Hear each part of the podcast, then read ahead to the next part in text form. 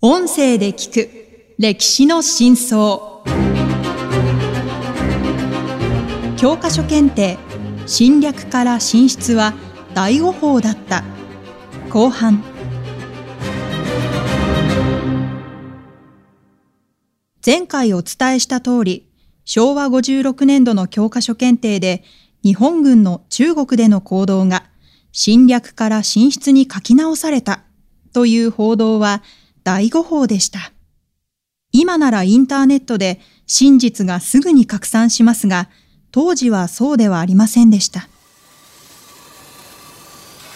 横浜で鉄工所を経営する傍ら、戦争の歴史を研究していた板倉義明さんは、中国からの抗議を知った57年7月27日、マスコミ各社に電話し、侵略から進出への書き換え事例ってあるんですか？と尋ねました。朝日新聞は、探しているがあるはずだ。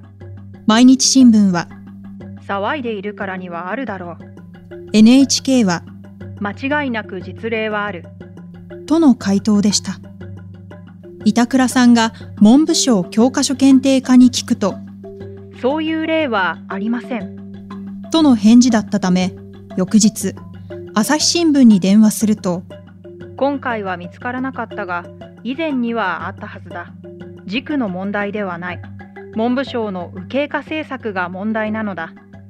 と言われたそうです。教科書検定に関心を持っていた上智大学の渡辺昭一教授は、板倉さんの話を聞き、この問題を世に問うことを決意しました。渡辺さんは8月22日に放送されたフジテレビの番組、竹村健一、世相を切るにゲスト出演し、侵略から進出への書き換えがなかったことを説明しました。大手メディアでは初の明確な指摘でした。月刊誌にも論文を掲載しました。産経新聞は9月7日の第二社会面で、読者に深くお詫びします。と題した大型のお詫び記事を掲載し、翌8日付でも一面で、教科書問題、中国抗議の土台揺らぐ。発端はマスコミの誤報からだった。と大きく報じました。フジテレビは9日深夜のニュース番組で、キャスターの田原幸太郎氏が、事実確認を怠ったことを認め、深々と頭を下げました。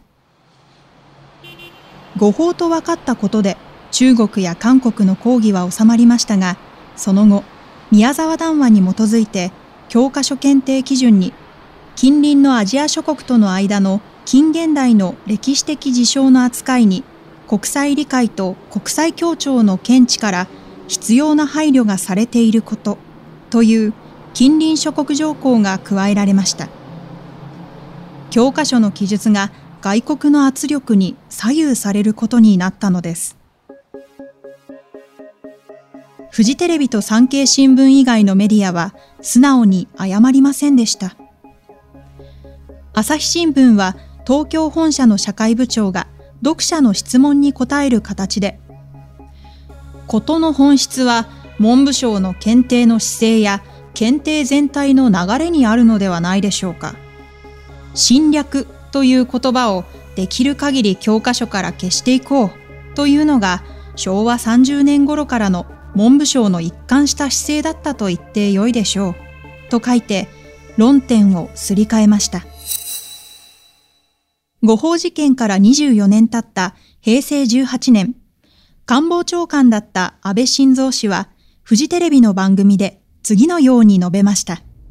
検定によって河北への侵略が進出に書き換えられたと報道され、中韓両国から抗議を受けました。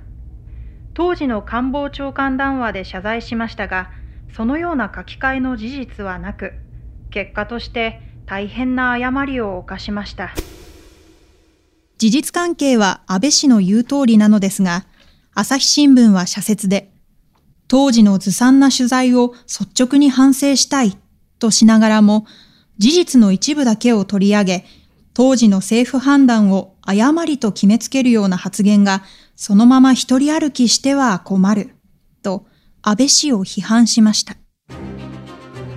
渡辺正一氏は平成29年に亡くなり、安倍晋三氏も今年、教団に倒れてしまいました。近隣諸国条項は今も廃止されていません。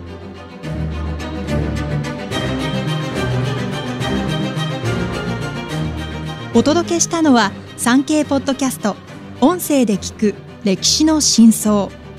教科書検定侵略から進出は第五法だった。案内役は私加藤綾乃でした。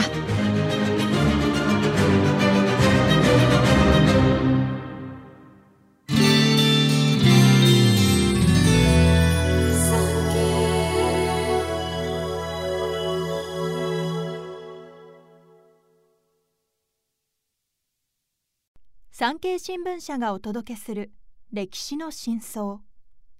最後までお聞きいただきありがとうございます。番組をフォローすると最新エピソードが自動でダウンロードされるので外出の際にはデータ容量を気にせず楽しめます。番組右上のフォローボタンからぜひフォローをお願いします。また Apple Podcast では高評価とレビューをお待ちしております。ぜひ皆様のご感想をお聞かせください。